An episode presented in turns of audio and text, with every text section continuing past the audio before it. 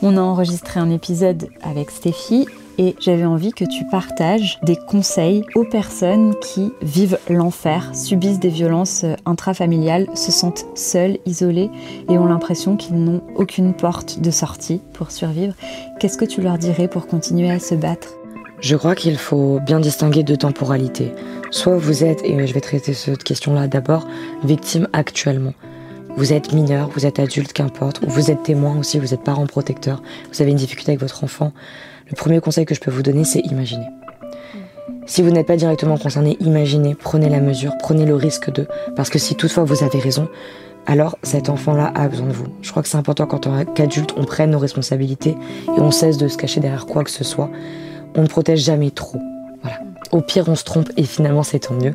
Si on ne se trompe pas, au moins on aura fait. Ensuite, si vous êtes vous-même la victime, je crois que c'est important que vraiment vous sortiez de cette culpabilité qui enferme, qui anéantit, et vous compreniez bien que les adultes que vous avez autour de vous en référence euh, ne sont pas les seuls adultes sur Terre en France. Voilà. Ce que vous voyez derrière votre écran, une personne comme moi ou, ou comme bien d'autres, je vous assure, ça existe. Des gens sont là pour vous aider. Vous avez évidemment mon association. Vous pouvez nous écrire sur Instagram, sur notre mail. Il y a mille moyens de nous contacter. Vous pouvez appeler le 119, c'est important. C'est-à-dire vous pouvez parler, vous pouvez vous signaler vous-même. Vous pouvez faire plein de choses. Mais déjà, je crois que ce qui est essentiel, peu importe, demandez de l'aide. Demandez de l'aide. Et pour passer ce cap, parce que je sais que pour beaucoup, vous pensez que vous allez détruire votre famille, être responsable de ci ou ça, et donc vous vous enfermez dans ce truc qui est de se dire, je peux pas parler, je peux pas le dire. Vous allez rien faire du tout. Vous allez sauver la vie d'autres personnes. Et vous allez faire la seule chose qui est à faire. Vous n'êtes responsable de rien et vous n'avez pas apporté ce poids. Vous méritez de vivre. Et je crois que ça, on ne le dira jamais assez. La vie, elle est devant, elle n'est pas derrière et vous n'avez pas à hum, payer le prix du silence. Je crois que vous avez payé suffisamment cher ce dont vous avez été victime. Si vous vous rappelez, je vous parlais d'une deuxième temporalité, qui est donc en fait euh, celle où la victime va être bien plus âgée. Donc là, vous n'êtes pas un enfant, vous n'êtes pas une petite fille, un petit garçon.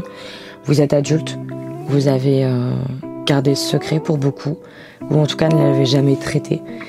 Et finalement, je crois, pour beaucoup, effectivement, porter ça seul.